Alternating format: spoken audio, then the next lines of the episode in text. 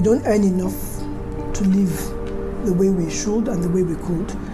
Wir verdienen nicht genug, um so zu leben, wie wir das eigentlich sollten. So beschreibt diese Ärztin in Nigeria ihre Lebens- und Arbeitsbedingungen im Land. Und noch ein bisschen drastischer formuliert ist der Präsident der nigerianischen Vereinigung der Krankenpfleger.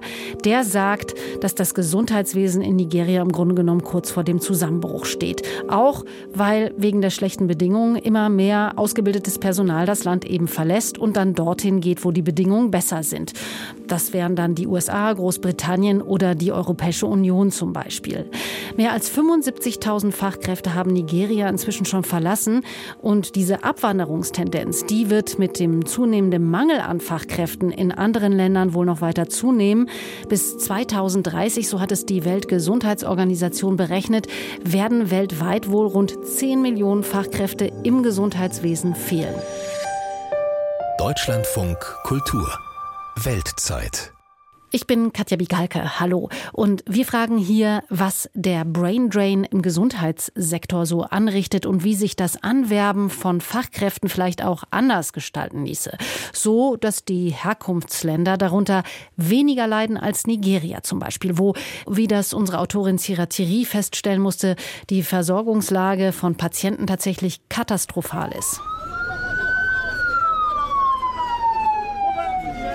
Ein Krankenhaus in Nigerias Hauptstadt Abuja. Rund 15 PatientInnen liegen gemeinsam in einem abgedunkelten Raum. Es ist muffig und heiß, die Klimaanlage rattert und rattert, aber kühlt kaum. Ein junger Mann schreit vor Schmerzen. Schon seit Tagen liegt er gekrümmt auf einer durchgelegenen braunen Matratze. Medikamente kann er sich nicht leisten. Er hat Probleme mit dem Magen, doch was genau die Schmerzen auslöst, weiß niemand. Inmitten Becker. Seit 22 Stunden ist sie schon im Einsatz und auf den Beinen. Erst eine Nachtschicht, dann Vertretung für ihren Kollegen, der spontan ausgefallen ist. Die kräftige, etwa 1,50 Meter große Frau nimmt schon seit dem Vortag neue Patientinnen auf, Blut ab, wechselt Bettwäsche und versucht zu helfen, wo sie nur irgendwie kann. Alleine. Denn in Nigeria ist das Pflegepersonal knapp. Über 100 Kolleginnen in ihrem Krankenhaus haben dieses Jahr schon gekündigt, um ins Ausland zu gehen, sagt sie. Das Leben in der Heimat sei für viele unerträglich geworden. This year we have a lot of deaths because of the condition of the wir haben so viele Todesfälle dieses Jahr, weil es unserem Land so schlecht geht. Die Leute können sich kaum mehr etwas zu essen leisten. Sie können keine Medikamente mehr kaufen. Auf meiner Station habe ich gerade eine Frau, die schon den ganzen Tag weint, weil ihr Ehemann krank ist. Er braucht dringend eine Transfusion, aber sie haben kein Geld. Ich arbeite hier schon seit zehn Jahren, aber dieses Jahr sehen wir junge Leute, 35 oder 41 Jahre alt, die an Bluthochdruck sterben. Becker arbeitet in einem der größten Krankenhäuser des Landes. Ihr Gang ist schwer, die Schultern hängen tief. Aus der Tasche ihres weißen Kittels dröhnt Musik von ihrem alten Nokia-Handy. Nur damit schaffe sie es durch die Schicht, sagt sie. Sie hat nicht viel Zeit, um mit mir zu sprechen, denn ihre Kolleginnen müssen währenddessen für sie einspringen. Und unauffällig müssen wir sein, denn der Krankenhausdirektor möchte nicht, dass sie von ihren Arbeitsbedingungen erzählt. Um sie zu schützen, haben wir ihren Namen geändert. Das Interview zeichnen wir draußen auf, auf dem Parkplatz neben ihrer Station. Dort sitzt Becker während ihrer kurzen Pause auf einer Bordsteinkante. Sie atmet tief ein und aus, bevor sie anfängt zu erzählen. Ihre Lunge keucht. Ich gebe hier immer mein Bestes, damit ich ohne schlechtes Gewissen nach Hause gehen kann. Gott gibt uns diese Patientinnen, damit wir uns um sie kümmern. Ihre Leben sind also in unserer Hand. Wenn ich meine Schicht starte, gebe ich mein absolut Bestes. Ich gebe alles, was ich habe. Trotz zehn Jahren Arbeitserfahrung verdient Becker umgerechnet nur rund 150 Euro im Monat. Wenn du Krankenschwester wirst, machst du das nicht fürs Geld. Es ist eine echte Berufung. Denn wenn du das mitmachst, dich um die Patientinnen kümmerst, dann fühlt sich das nicht wie Arbeit an. Dann willst du einfach nur Leben retten.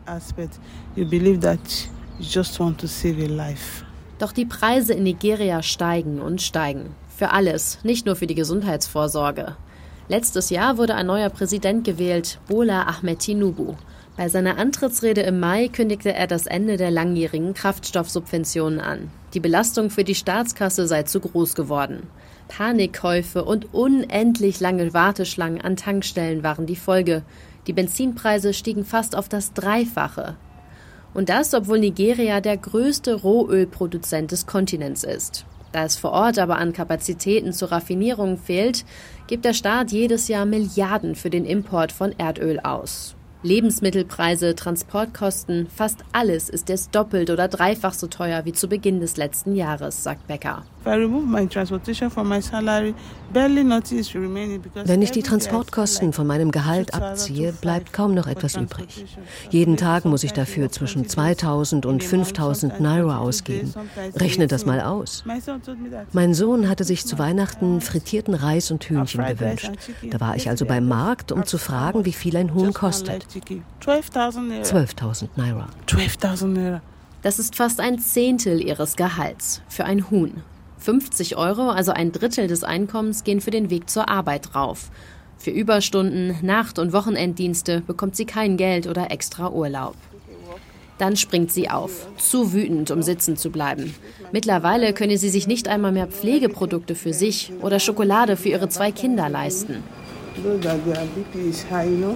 Mit schnellen Schritten läuft sie durch einen langen Tunnel, der die verschiedenen Stationen verbindet.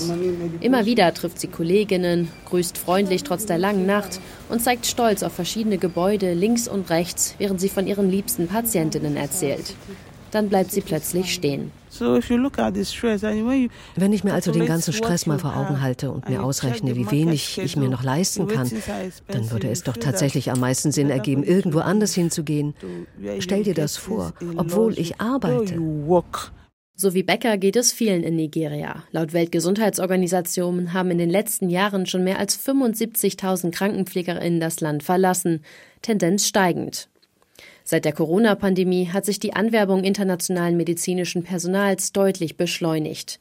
Die WHO führt eine Liste mit 55 Ländern, in denen medizinische Fachkräfte wegen starker Unterversorgung nicht aktiv rekrutiert werden sollen.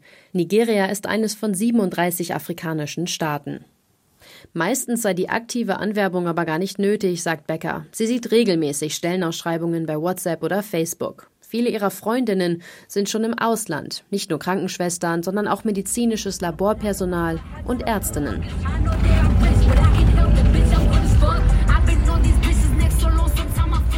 Gift ist 26, seit zwei Jahren mit ihrem Medizinstudium fertig und kann es kaum erwarten, endlich in die USA zu ziehen, um dort als Ärztin zu arbeiten.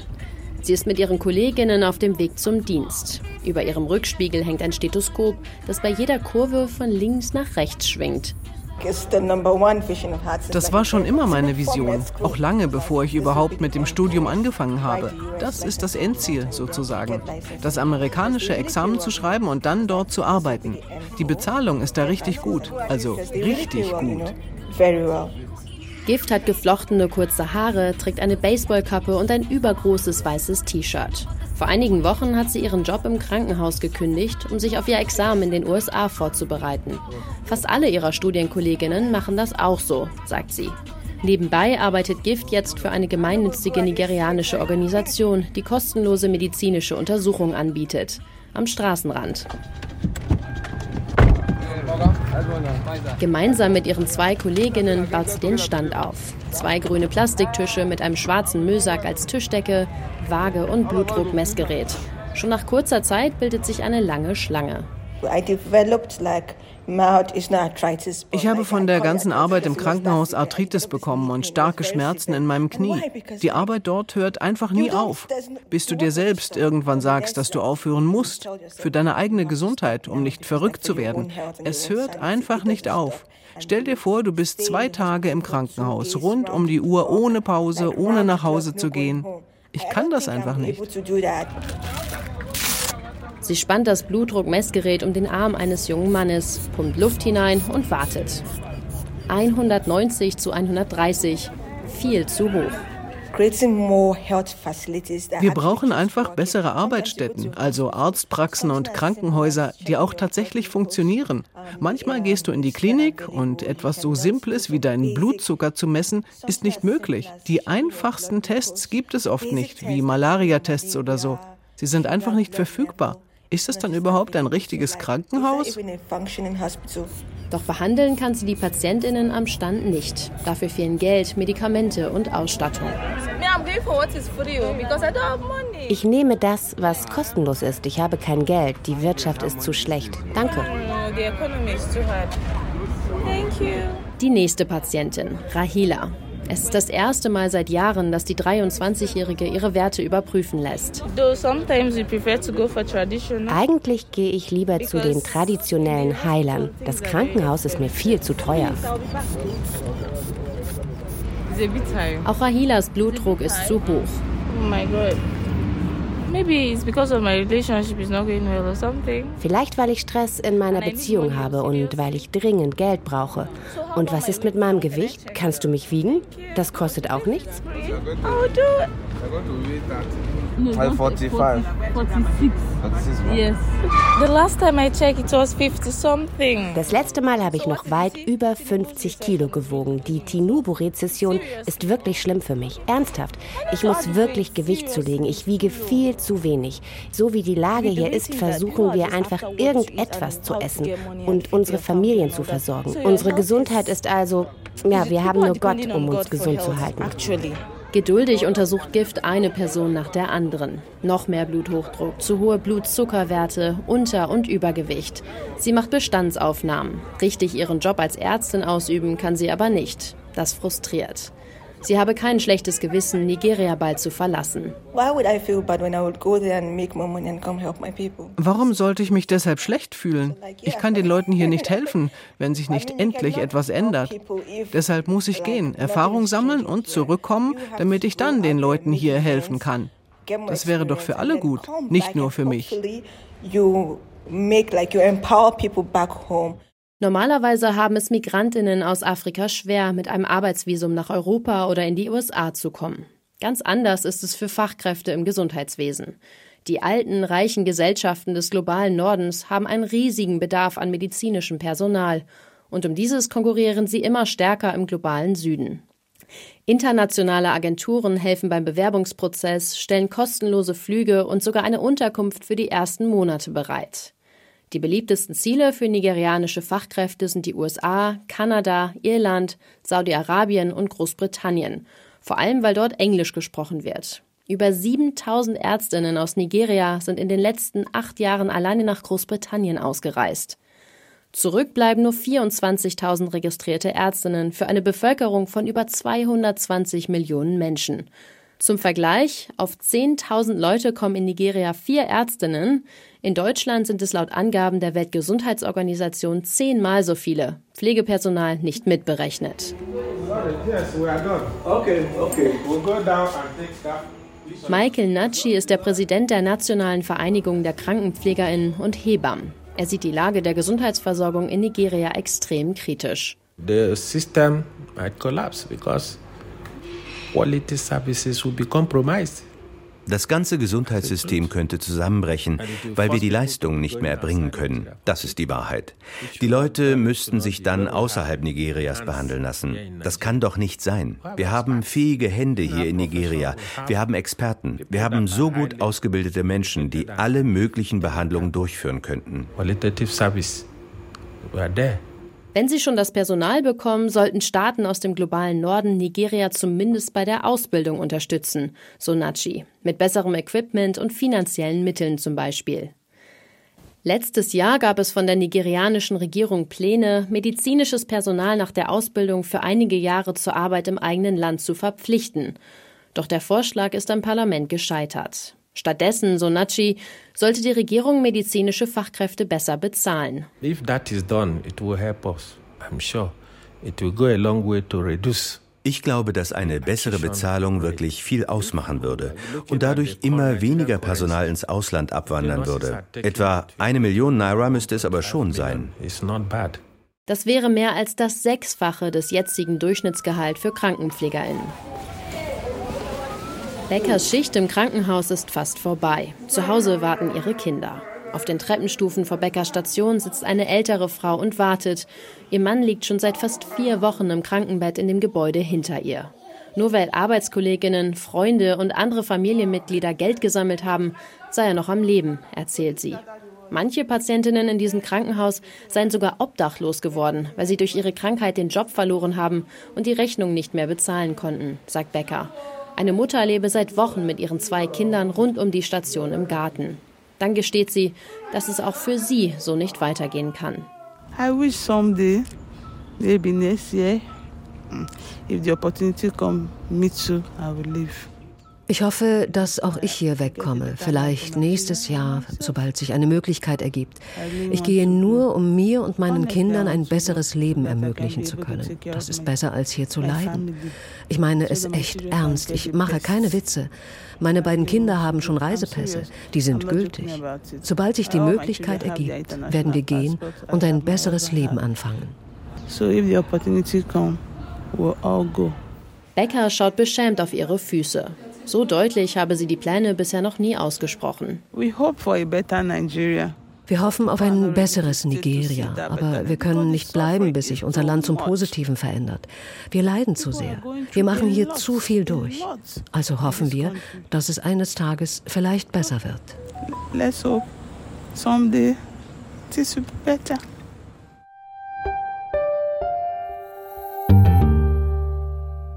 So die Hoffnung von der nigerianischen Krankenschwester Becker. Und das ist natürlich dramatisch auch für die Menschen, die zurückbleiben, wenn das Personal, vor allem im Gesundheitswesen, dann immer weiter ausdünnt. Die Frage ist, ob und wie sich diese Abwanderung von Fachkräften aus ja auch durchaus nachvollziehbaren Gründen anders gestalten ließe, sodass auch die Länder, aus denen die Arbeitnehmer dann auswandern, davon profitieren könnten. Dazu forscht unter anderem Steffen Angenent von der Stiftung Wissenschaft Wirtschaft und Politik. Der hat zur Arbeitskräfteanwerbung gerade auch eine größere Studie veröffentlicht. Hallo, Herr Angenent. Hallo. Vielleicht, um das Ganze erstmal einordnen zu können, was diese Fachkräftemigration angeht. Welche Dimension nimmt das denn international auch ein? Also die Abwanderung von medizinischen Fachkräften ist schon in Europa ein Problem und stellt da die Gesundheitssysteme der Herkunftsländer vor Probleme. Die WHO hat mal gezählt und stellt fest, die Zahl der Ärzte in den europäischen Staaten unterscheiden sich um das Fünffache und die der Pflegekräfte um das Neunfache zwischen den verschiedenen EU-Staaten. Und die Zahl ist besonders niedrig in der Türkei und besonders hoch in Island, in Norwegen und in der Schweiz. Und wenn man sich die Entwicklung anschaut, sieht man, seit 2010 ist in anderen europäischen Staaten der Anteil der im Ausland ausgebildeten medizinischen Personals schneller gestiegen als die Zahl der Fachkräfte, die im Inland ausgebildet worden sind. Und das liegt vor allem an der Ost-West-Migration, aber auch an der Süd-Nord-Migration. Nur um das mal zu illustrieren. In Litauen fehlen wegen der Abwanderung äh, zurzeit etwa 2000 Krankenpflegerinnen, obwohl die Ausbildungsprogramme in dem Land voll ausgelastet sind. Und es wird geschätzt, dass die Zahl in den nächsten zehn Jahren auf 3000 steigen wird.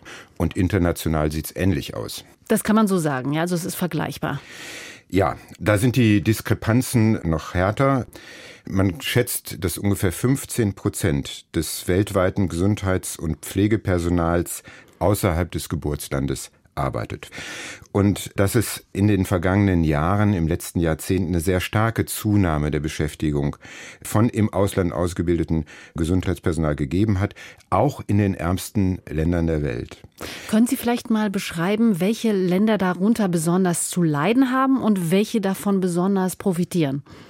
Ein gutes Beispiel ist äh, Großbritannien. Wir wissen, dass das britische Gesundheitssystem ja schon unter Thatcher ramponiert worden ist.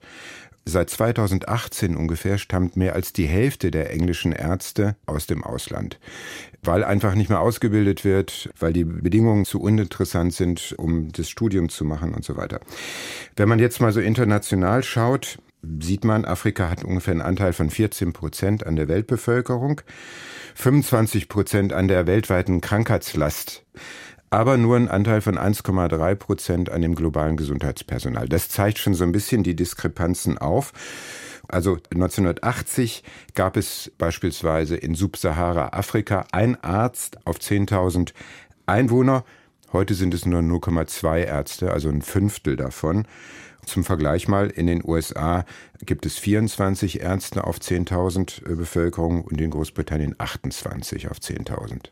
Das heißt, da profitieren zum Teil durchaus reiche Länder von einer Ausbildung, die manchmal auch staatlich angeboten wird in armen Ländern. Kann man das so sagen? Absolut richtig. Und das ist natürlich ein, ein, super Geschäft, wenn man sich äh, vorstellt, wie teuer eigentlich eine Medizinerausbildung ist. Da sind erhebliche öffentliche Investitionen fällig. Die fallen natürlich weg, wenn man sich die ausgebildeten Fachkräfte im Ausland holt. Und die dort dann fehlen natürlich auch. Und die dort dann fehlen, das selbstverständlich. Heißt, das ist in jeder Hinsicht äh, ein ungerechtes Geschäft. Nun versucht man ja, oder es gibt verschiedene Konzepte, dieses ungerechte Geschäft so ein bisschen gerechter zu gestalten. Da gibt es so einen Begriff, der kursiert immer, der der des Triple Wins, äh, wo man dann mit verschiedenen Politikkonzepten versucht, die Situation oder diesen Austausch so zu gestalten, dass sowohl das Herkunftsland, auch das Ankunftsland als auch die ArbeitnehmerInnen davon profitieren, dass es zu diesem Austausch kommt. Wie sehen diese Konzepte aus? Also Triple Win ist keine Markenbezeichnung in dem Sinn.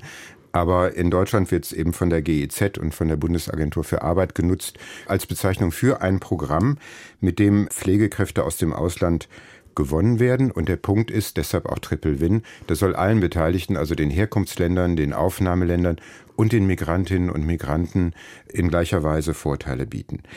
Da gibt es in Deutschland zwei Ansätze zu. Einmal werden ausgebildete Pflegefachkräfte vermittelt, also Pflegefachkräfte, die im Ausland ausgebildet worden sind, beispielsweise aus Bosnien-Herzegowina, von den Philippinen, aus Tunesien, aus Indonesien, aus Kerala, dem Bundesstaat Kerala in Indien. Und die erhalten in Deutschland nochmal eine Anerkennungsqualifizierung. Und der zweite Weg ist, dass Menschen hier in Deutschland ausgebildet werden. Da gibt es ein Programm jetzt für Vietnamesen, wo junge Menschen mit einer gewissen pflegerischen Vorbildung nach Deutschland kommen und hier eine dreijährige Ausbildung durchlaufen und später dann eben berufstätig werden sollen in diesem Bereich. Und die Grundlage für diese ganzen Abkommen sind äh, Vermittlungsabsprachen zwischen der Bundesagentur für Arbeit und den Arbeitsverwaltungen in den Herkunftsländern. Und die sind unverzichtbar, um faire und transparente Bedingungen zu schaffen. Und dann ist natürlich klar, dass es viele Herkunftsländer gibt, in denen diese Voraussetzungen gar nicht erfüllt sind. Die haben keine, praktisch keine Arbeitsverwaltungen, die sozusagen in Augenhöhe mit der Bundesagentur für Arbeit solche Abkommen aushandeln könnten und vor allen Dingen dann auch umsetzen können und überwachen können. Und deshalb ist, würde ich sagen, die Zahl der, der Pilotprojekte auch noch relativ klein, weil die wirklich absolut voraussetzungsvoll sind. Mir ist nicht ganz klar, inwiefern die Herkunftsländer von diesen bilateralen Verträgen profitieren sollen. Ja, man muss fairerweise sagen, da streitet sich die Forschung über die, die Ergebnisse. Angeführt wird immer erstens, äh, dass die Menschen Geld zurücküberweisen, also Geldtransfers leisten. Die sind für manche Herkunftsländer in der Tat extrem wichtig.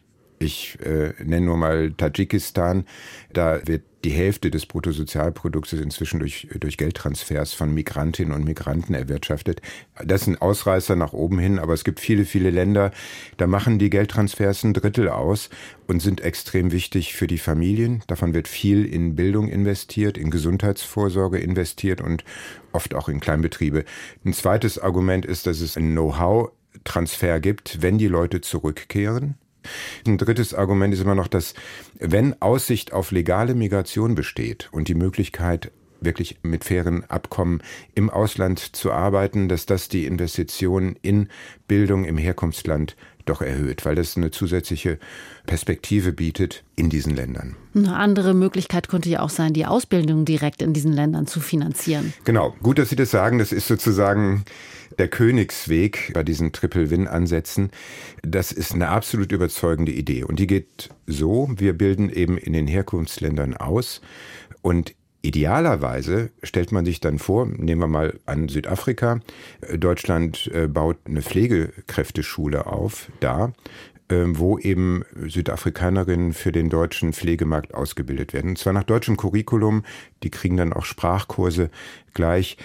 Und die Ausbildungskosten sind so viel niedriger als in Deutschland, nämlich ungefähr ein Zehntel, dass man davon auch ohne weiteres noch einen Ausbildungsgang für Pflegerin finanzieren kann, die dann für den südafrikanischen Markt ausgebildet werden. Damit würde man auch äh, vermeiden, dass es diese Brain Drain Diskussion gibt, also darum, dass wir den ärmeren Ländern die ausgebildeten Fachkräfte wegnehmen. Und in dem Fall würden auch alle Argumente, die am Entwicklungsbeitrag zweifeln, die wären gegenstandslos. Aber das ist nur wirklich die Königsdisziplin. Und die da gibt, gibt es gar nicht. Ja, es gibt äh, erste Pilotprojekte dazu für Pflegefachkräfte, die werden von der GIZ gemacht, aber auch von Unternehmen. Porsche zum Beispiel hat ein Recruitment Center und bildet da Kfz-Mechatronikerinnen in Partnerländern aus. Die äh, Industrie- und Handelskammer, die wollen auch solche äh, Partnerschaften, Double Track nennt man die, weil sie ja zwei, zwei Ausbildungsgänge quasi beinhalten, aufbauen. Die Idee ist sehr gut und damit könnte man diese Vorbehalte auch beseitigen. Wenn wir jetzt mal über den deutschen Tellerrand hinausblicken, also welche guten internationalen Beispiele gibt es denn für so Abkommen? Ja, es gibt noch nicht viele, muss man, muss man wirklich sagen. Es gibt einige Herkunftsländer, die sich sehr stark um ihre Migrantinnen und Migranten kümmern. Dazu gehören beispielsweise die Philippinen, die eine eigene Agentur gegründet haben, schon seit vielen, vielen Jahrzehnten, die eben für bessere Arbeitsbedingungen der, der Migrantinnen und Migranten in den Aufnahmeländern sorgen soll. Das ist die Philippines Overseas Employment Administration. Die sollen sich auch um die Rückkehr kümmern und die Vernetzung mit der Diaspora, also mit den Menschen, die dann in dem Aufnahmeland leben. Was Ähnliches hat Tunesien äh, versucht, Marokko macht es seit langem. Mexiko ist vielleicht auch noch ein Beispiel. Da hat die mexikanische Regierung Abkommen mit Kanada beispielsweise gemacht im Saisonarbeitskräftebereich. Aber die haben zum Beispiel auch ein Programm aufgelegt für Menschen, die Gelder überweisen wollen. Und danach zum Beispiel legt die mexikanische Regierung für jeden US-Dollar, den ein Migrant, eine Migrantin, die in den USA oder in Kanada arbeitet, in den Heimatorten investiert, mal drei US-Dollar obendrauf. Sagt Steffen Angenent von der Stiftung Wissenschaft und Politik zum Thema Arbeitskräfteanwerbung und wie man diese fairer gestalten kann. Vielen Dank für das Gespräch. Gerne. Und das war die Weltzeit für heute. Ausdrücklich hinweisen möchte ich Sie an dieser Stelle aber noch auf unseren Podcast morgen. Da wird es um die Hintergründe einer Klage gehen, die dann bei der Generalbundesanwaltschaft in Karlsruhe eingereicht wird. Und dabei geht es um Kriegsverbrechen, die vor sechs Jahren im nordsyrischen Afrin begangen worden sind. Und das Material, das uns da vorliegt, das wurde bislang auch noch nirgendwo veröffentlicht. Wir würden uns natürlich freuen, wenn Sie dann wieder dabei sind. Ich bin Katja Bigalke. Tschüss und machen Sie es gut.